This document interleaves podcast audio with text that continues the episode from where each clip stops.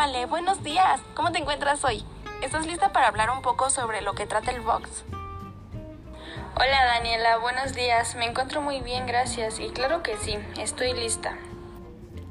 Sé que practicas box, que te encanta el box, que no lo ves como un deporte, que lo ves como tu pasión al igual que yo con el karate. Así que dime, ¿cómo fue que te decidiste a practicar box?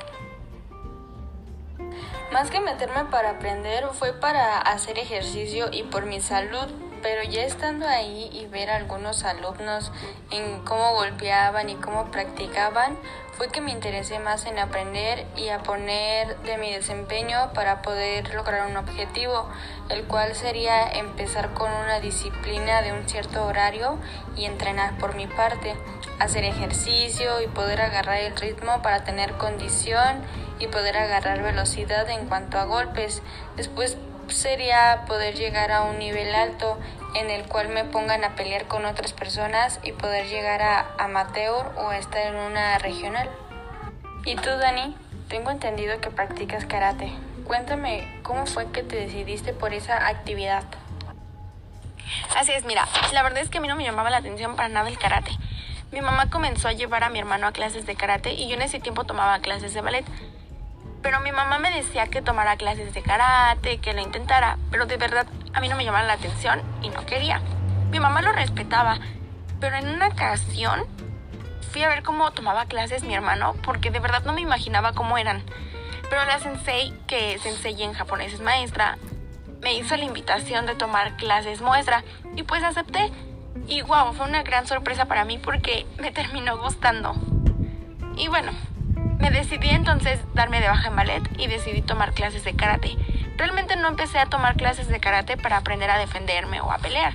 Al principio lo tomé como un deporte y le dije a mi mamá y a mi maestra que yo solamente quería tomar clases, que no, lo, que no haría eh, exámenes ni torneos y pues ellas accedieron y respetaron mi decisión.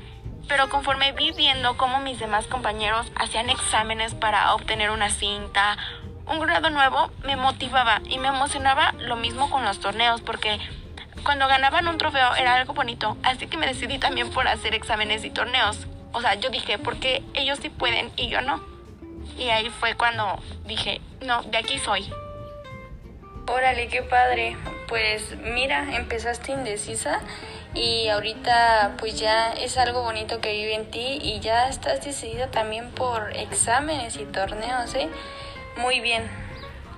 Y pues sí, como te decía, pues yo estoy en busca de un regional. Wow, es impresionante. Pero, ¿en qué consiste todo eso? Pues mira, te cuento, hay torneos regionales, nacionales y estatales. El regional es nada más de la región que me corresponde, como Cuautitlán, Tultepec, Izcali, Coacalco, etcétera.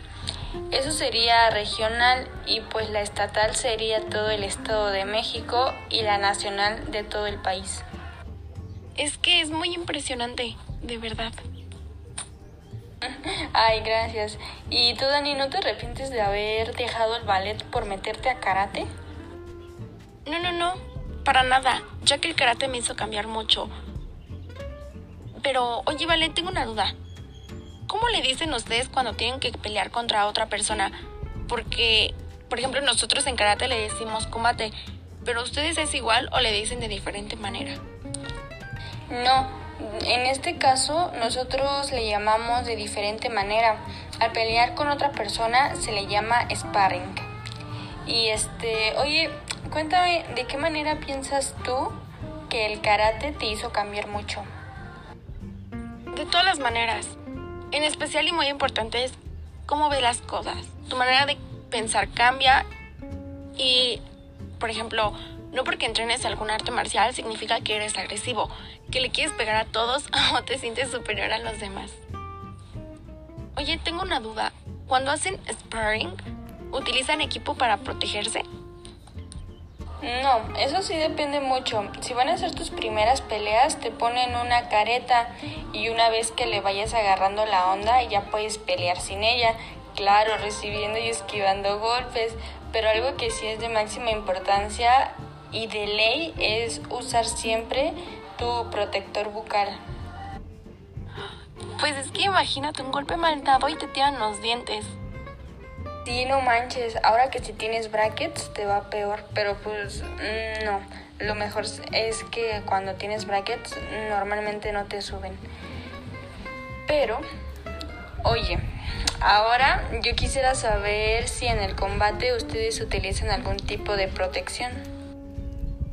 Sí, tenemos que protegernos, ya que damos patadas y podemos lastimar, porque nosotros podemos patear tanto la cabeza como alguna otra parte del cuerpo. Nosotros ocupamos casco, protector bucal, en el caso de nosotros las mujeres, peto, ya sabes, para cubrir las boobies, guantes, espinilleras, zapatos y entre otras cosas. Órale. ¿Y después de cuánto tiempo fue que te animaste a, hacer exámenes y torneos? Me animé como en un mes después. Pero cuéntame, ¿cuánto tiempo llevas entrenando box? Hace dos años me metí, pero solo fui como un mes porque empezaron los exámenes de Comipems y no tenía tiempo porque también iba a cursos y justamente los cursos eran en mi horario en el que se supone que yo tenía que ir a box, pero ya hace siete meses me metí de nuevo y ese es el tiempo que llevo con disciplina, siete meses.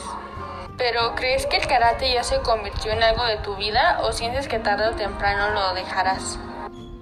No, siento que ya se hizo parte de mí, como que mi cuerpo me pide entrenar. Llevo cuatro años en karate y jamás se me ha venido a la cabeza la idea de dejar de entrenar. Órale, eso me parece perfecto, ¿eh? ¿Y mm, me podrías platicar sobre qué son las catas? Claro que sí, mira, te explico. Una kata es una secuencia formalizada de movimientos utilizados para representar posturas del karate, tanto ofensivas como defensivas. Estas posturas están basadas en aplicaciones de combate idealizadas e incluyen movimientos, pasos, giros y técnicas de brazos y piernas todo ello buscando mantener la forma perfecta. Simulan una pelea y ayuda a que nosotros los karatecas aprendamos la forma y posición adecuada para llevar a cabo durante un combate. Es que es muy impresionante todo esto. El karate y el box son dos disciplinas muy diferentes en su forma de enseñanza, pero al final llevan un mismo fin, el aprender la defensa personal y el poder practicarlo a nivel amateur y profesional, a lo cual no es algo sencillo. Debes de tener mucho esfuerzo y constancia para poder desarrollar todas sus capacidades y poder dar tu mejor esfuerzo en alguna competencia. Así es, Vale. El karate es un arte marcial que proporciona disciplina, respeto, constancia.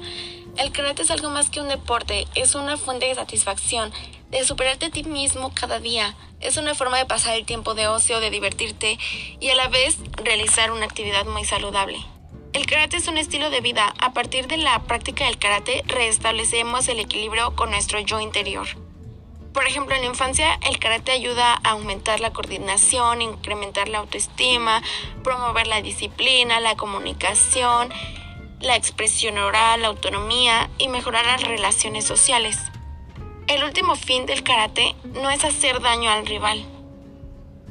Exacto. El box, aparte de ser una disciplina, es un arte, ya que te enseña a combinar la defensa y el ataque, es de movimientos precisos y sincronizados que los vas adquiriendo en base a tus entrenamientos diarios y práctica constante.